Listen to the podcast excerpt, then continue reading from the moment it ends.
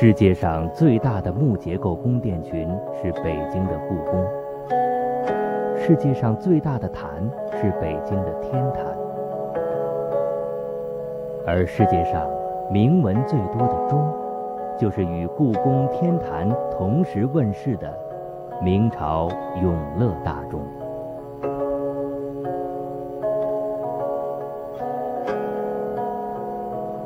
我们可以看到。大钟通体注满了佛教经文咒语一百多种，共二十三万多字。这些经文字字整齐，行行分明，注在钟上质朴坚韧、深沉公文，令人目不暇接。想象一下，要在六米多高的大钟上注满数厘米见方的小字，就算在今天，也是一项非常庞大的工程。那么，五百年前的人们又是如何将这些经文和钟体合二为一的呢？永乐大钟钟壁上的铭文，它是随着铸造，全部都是铸造出来的。这个不光是外壁有铭文，钟的内壁也有铭文。在铸造的难度，从这个角度来看，就难度非常之大。具体来说呢，它是在制作内外范的时候。把写好字的宣纸，首先这个字它是用这个朱砂描了一遍，然后翻贴在内外范上，去刻好音字。内范也是这样刻，外范也是这样刻。外范呢，通过一圈一圈的这个工艺，现在也可以看出它的优点，它便于刻字。第一圈刻好了，再刻第二圈，然后合范，整体合在一个。地坑造型的这样一个，现在来看是一个大的柱箱当中，最后去进行浇铸，而且是一铸而成，没有任何缺陷。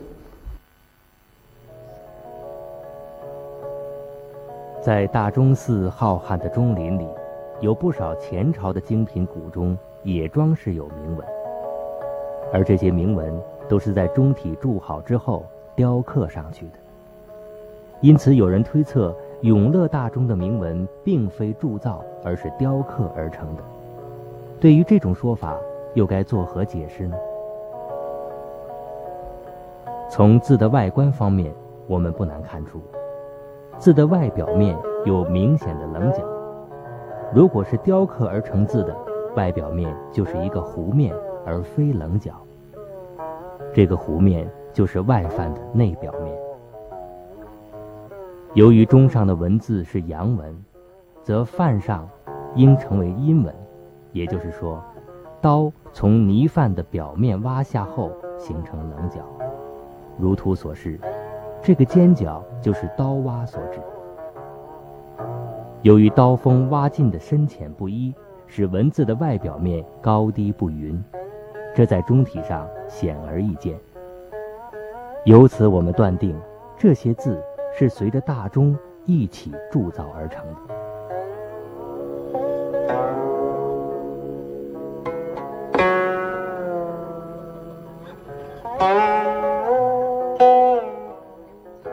专家为我们模拟再现了在模范上雕刻铭文的场景。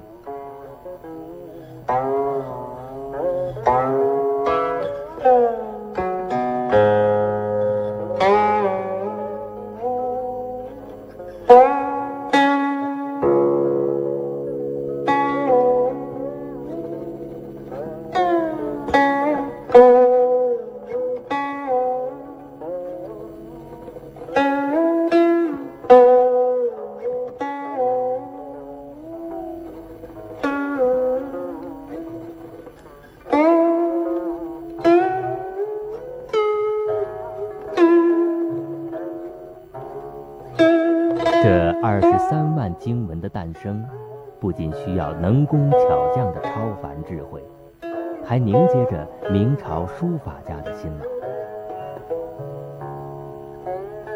经鉴定，钟上铭文字体婉丽典雅，笔笔工整，字字俊秀，是明初馆阁体书法艺术的代表作。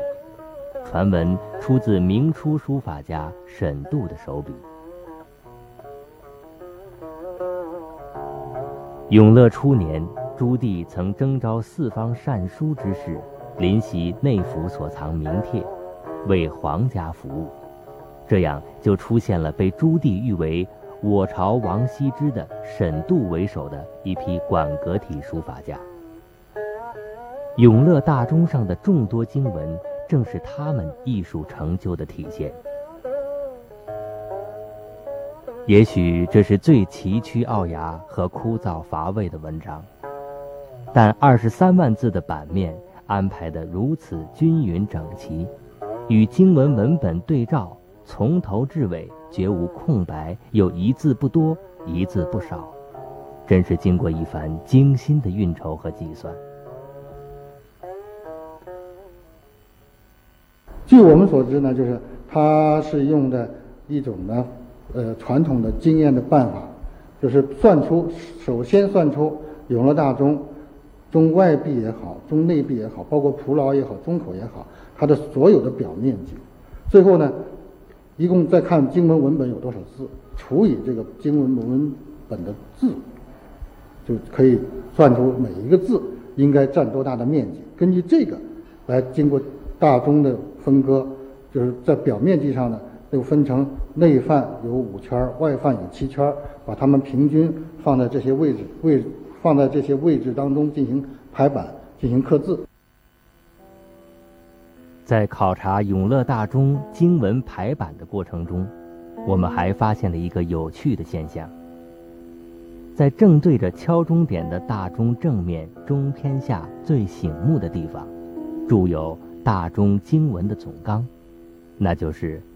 唯愿国泰民安乐，唯愿时风五谷登等十二愿。但按照正常文本排版，它应该处于大钟内壁从下往上五分之四的位置。那么这段经文是专门安排在这里的，还是经文的走向另有玄机呢？呃，大钟的铭文呢，它的起始部位是在。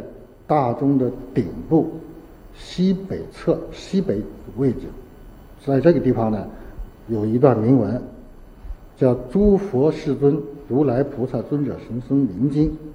它在起始部位经过第一圈排列组合以后，又排到第二圈以后，它就跑到里边去了。里边一共说我们说是五圈嘛，它排了一圈以后，整个把这个字都排列组合完了，都刻完了，又跑到外边来了。哎，不是顺着就排下去了，从外边又排了一两圈以后，又跑到里边去了。这样的进出，我们统计了一下，是三进三出，而且呢，它的进出的位置都和八卦的方位有点类似。究竟是什么原因？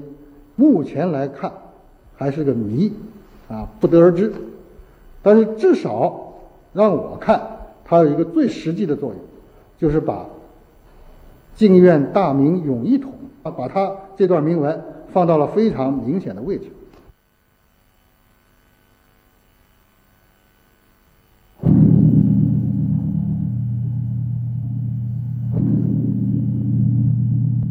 不论是古代帝王拈香祈雨，还是今日人们辞旧迎新，我们总不忘敲响这口永乐大钟。